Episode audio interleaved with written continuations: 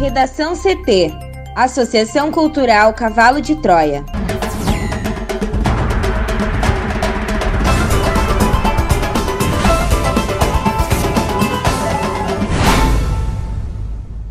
Agora, no Redação CT.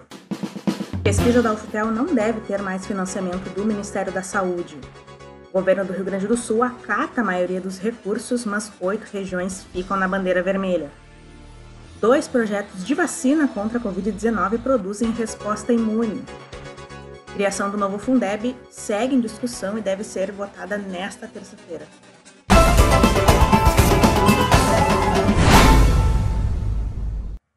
Eu sou a jornalista Amanda Hammermiller, este é o Redação CT da Associação Cultural Cavalo de Troia. Tempo seco em Porto Alegre, temperatura de 22 graus. Boa tarde. O Rio Grande do Sul segue com tempo firme nesta terça-feira. Na capital, o tempo fica aberto e com poucas nuvens, mínima de 16 graus e máxima de 29 graus. A previsão completa daqui a pouco. Para evitar o contato com o dinheiro, desde ontem, equipes da Associação dos Transportadores de Passageiros estão entregando cartões TRI para usuários que ainda não estão utilizando o sistema. Os agentes vão estar no terminal Parobé até às 7 horas da noite. Atenção também a dois pontos que estão causando muita lentidão na região metropolitana. Na BR-290 é feita a manutenção da tubulação da Sulgás na ponte do Jacuí, no quilômetro 103, sentido interior capital. Já na BR-116, em São Leopoldo, seguem as obras de recapeamento no quilômetro 245, sentido interior capital, que devem seguir durante o dia todo. Hoje pela manhã ocorreu um acidente com duas vítimas fatais na BR-158 em Júlio de Castilhos, no centro do estado. Um carro e uma carreta colidiram. O caminhão estava carregado de óleo de cozinha. A Polícia Rodoviária Federal ainda está no local e o bloqueio é total no quilômetro 268 da rodovia. Aqui em Porto Alegre, pela manhã houve um acidente na Avenida Princesa Isabel com a João Pessoa. Um veículo sandeiro atingiu um poste e o motorista não foi encontrado. Mas a equipe da IPTC já esteve no local e realinhou o semáforo. Há poucos minutos também, um caminhão carregado de cocaína foi apreendido na Freeway. Um motorista de 42 anos foi preso em flagrante. No total, 330 quilos de cocaína estavam escondidos na carga de brócolis, repolho e couve-flor. Apesar do cheiro forte, o cão farejador identificou o entorpecente. Com o trânsito, Juliana Preto. Pelo terceiro dia seguido, a UPA Moacir Clear tem superlotação e restrição no atendimento. Com o sistema sobrecarregado há três dias, a unidade de pronto atendimento Moacir Clear, na zona norte de Porto Alegre, segue operando com atendimento limitado nesta terça-feira. Apenas casos de urgência e emergência estão sendo atendidos no posto do bairro São Sebastião. No começo da manhã, havia mais pacientes que o ideal na área ambulatorial. 26 pessoas, onde deveria haver 16.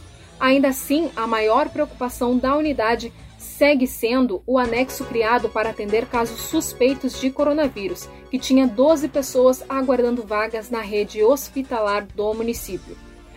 O ideal, segundo a gerente Jaqueline César Rocha, seria atender cinco pacientes por vez, mas a demanda aumentou em todos os locais e com pacientes vindo de fora de Porto Alegre ultrapassa a capacidade de leitos do município.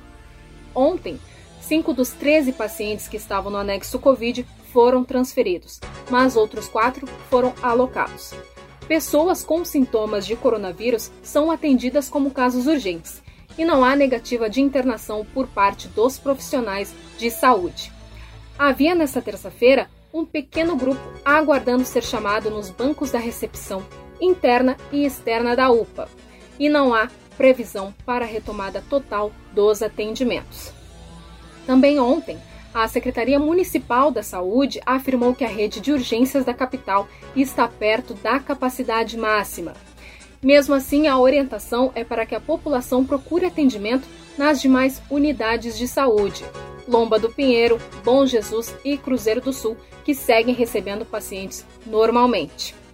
A Prefeitura garante que a restrição da Moacir Clear não é sinal de colapso no sistema de saúde da capital, mas um alerta de que a rede de urgências está perto da capacidade máxima por conta da pandemia do coronavírus. Para o Redação CT, Juliana Preto. Depois de completar as três fases, a EPI-Covid-19, a pesquisa coordenada pelo Centro de Pesquisas Epidemiológicas da Universidade Federal de Pelotas, não deve mais receber o financiamento do Ministério da Saúde para ocorrer em território nacional. Ainda que não tenha recebido um comunicado oficial da pasta, o reitor da instituição, Pedro Halal, disse que já esperava o fim do custeio. Segundo ele, na coletiva da divulgação, o secretário falou na possibilidade, mas já se notava que não iriam renovar. A Halal ainda acrescenta que o Ministério da Saúde não gostou dos resultados e que a interpretação isenta da pesquisa incomodou. Com investimento total de 12 milhões de reais, o estudo objetiva estimar o percentual de pessoas com anticorpos para o coronavírus e avaliar a velocidade da expansão da doença no país. Os pagamentos foram feitos em três parcelas, a última de 3,5 milhões de reais, e foi quitada nesta semana. Sem o financiamento, Halal diz que a universidade pretende buscar auxílio com outros grupos de pesquisa ou com a iniciativa privada, para estar aí com a pesquisa na rua enquanto tiver pandemia. O Ministério da Saúde ainda não se pronunciou oficialmente sobre o fim do financiamento.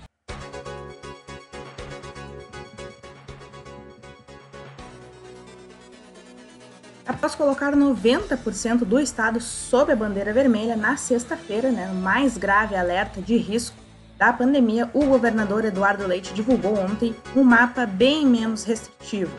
Ingressar na 11ª semana do distanciamento controlado, Piratini estipulou ressalvas a apenas 8 das 20 regiões. O que chama atenção é que até na semana passada o Rio Grande do Sul tinha 10 territórios sobre a bandeira vermelha e 76% de ocupação das UTIs. Agora, com esse índice subindo para 78%, e uma cobrança cada vez mais forte das autoridades, caiu o número de regiões em alerta crítico para a contaminação por coronavírus. De acordo com a transmissão feita por Eduardo Leite via redes sociais, seguem sob bandeira vermelha Porto Alegre, Canoas, Capão da Canoa, Novo Hamburgo, Caxias do Sul, Palmeira das Missões, Passo Fundo e Taquara, sendo que Caxias, Palmeira das Missões, Passo Fundo e Taquara tiveram os seus recursos indeferidos. Todas são reincidentes no alerta de risco. No total, são 132 municípios onde a quarentena deve ser mais intensa, com 6,6 milhões de gaúchos, sendo 58% da população sob recomendação de confinamento. Em contrapartida, o gabinete de crise deferiu os pedidos de reconsideração de 10 regiões. Então retornam para a bandeira laranja, Santa Maria, Santo Ângelo, Santa Rosa, Santa Cruz do Sul, Uruguaiana, Erechim, Cachoeira do Sul, Cruz Alta, Ijuí e Lajeado. O ministro da Economia, Paulo Guedes, deve ir pessoalmente ao Congresso nesta terça-feira para entregar a primeira fase da proposta de reforma tributária. Nessa etapa será encaminhado um projeto para unir Programa de Integração Social, PIS, e a contribuição para financiamento da Seguridade Social, COFINS, em um único tributo, o Imposto sobre o Valor Acrescentado Federal, que deverá ter uma alíquota entre 11% e 12%. A ideia é de que o texto seja complementar ao debate de duas propostas de emenda à Constituição que já estão na comissão mista do Congresso e que incluem o Imposto sobre Circulação de Mercadorias e Serviços, o ICMS, e o Imposto sobre Serviço. Na segunda-feira, o presidente da Câmara, Rodrigo Maia, afirmou que a discussão do tema será feita em conjunto com os senadores e que nesta terça-feira, a partir das 14 horas e 30 minutos, está prevista uma reunião para analisar a proposta do governo sobre as mudanças no sistema tributário. Nos últimos dias, Guedes voltou a falar na criação de um novo tributo sobre, sobre transações digitais, mas essa proposta não estará no texto que será entregue hoje. Dois projetos de vacina contra a Covid-19, um britânico e outro chinês, mostraram-se seguros para os pacientes e produziram resposta imunológica conforme os resultados dos ensaios clínicos. Eles foram publicados nesta segunda-feira na revista médica The Lancet. O primeiro, desenvolvido pela Universidade de Oxford em parceria com o laboratório AstraZeneca, gerou uma forte resposta imunológica em um ensaio realizado com mais de mil pacientes. O segundo, apoiado pelo Cancino Biologics, provocou uma forte reação de anticorpos em um outro ensaio na maioria de seus cerca de 500 participantes, como complementa a revista. Esses ensaios clínicos ainda estão em fase preliminar, ou seja, nas fases 1 e 2, e sua eficácia ainda deve ser comprovada em um ensaio da fase 3, com um número maior de participantes, antes de considerar sua comercialização em larga escala. A vacina de Oxford e da CanSino são baseadas em um adenavírus modificado que não se replica, o que as torna mais seguras, especialmente para pacientes mais frágeis. Nenhum desses dois ensaios gerou graves efeitos indesejáveis. Os efeitos colaterais mais observados foram febre, fadiga e dor no local de injeção da vacina. No Redação CT, agora a previsão do tempo com Juliana Preto. Amanda, essa terça-feira vai continuar com tempo firme e calor em todo o Rio Grande do Sul. As instabilidades que atuam sobre o Uruguai vão favorecer um aumento na nebulosidade, mas isso não deve provocar chuva. Na Serra, o dia amanheceu com nevoeiro que se dissipou durante a manhã e abriu espaço para o sol. Diferente né, da semana passada, onde a maioria das cidades registraram menos de 10 graus e algumas até 5 graus, a madrugada desta terça-feira por lá foi quente. Segundo as estações do Instituto Nacional de Meteorologia, o termômetro ficou acima dos 15 graus em boa parte dos municípios, em mediação realizada às 3 horas da manhã. A mínima ocorreu em Vacaria, na Serra, com 9,8 graus. Mas é no litoral norte que o termômetro vai subir bastante. Itati Caraá, cidades pequenas próximas a Tramandaí e Torres, devem ter um dia típico de verão. A previsão por lá é de 34 graus. Já Capão da Canoa deve marcar 32 graus. Na região metropolitana, o tempo é aberto com poucas nuvens e Porto Alegre deve registrar máxima de 28 graus. E vamos para o bloco da educação. Ontem nós já trouxemos a possibilidade de votação do Fundeb permanente. Os deputados federais devem então votar nesta terça-feira a criação do novo Fundeb. A medida foi debatida na noite de segunda-feira em sessão virtual na Câmara dos Deputados. Um dado que chama a atenção com base nos números oficiais mostra que as despesas do governo com educação vêm registrando queda nos últimos anos. Os valores corrigidos pela inflação somaram mais de 100 bilhões de reais em 2016, mas em 2019 já haviam recuado para cerca de 92 bilhões de reais. Um estudo divulgado em 2018 pela OCDE aponta que o Brasil ainda é um dos países que menos gasta por aluno. Nessa mesma linha, comparando a proposta do Fundeb discutida na Câmara com a proposta defendida pelo governo, considerando o cenário de 2026, um investimento mínimo por aluno por ano deve chegar a R$ 5.416 pela proposta da Câmara e a R$ 4.661 pela do governo, ou seja, 14% a menos.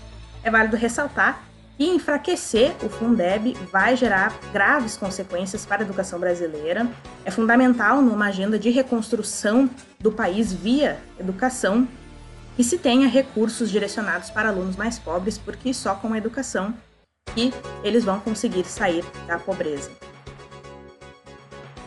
Redação CT. Apresentação Amanda Hammermiller. Colaboração Juliana Preto uma produção da Associação Cultural Cavalo de Troia com apoio da Fundação Lauro Campos e Marielle Franco. Próxima edição é amanhã, ao meio-dia e 45. Boa tarde.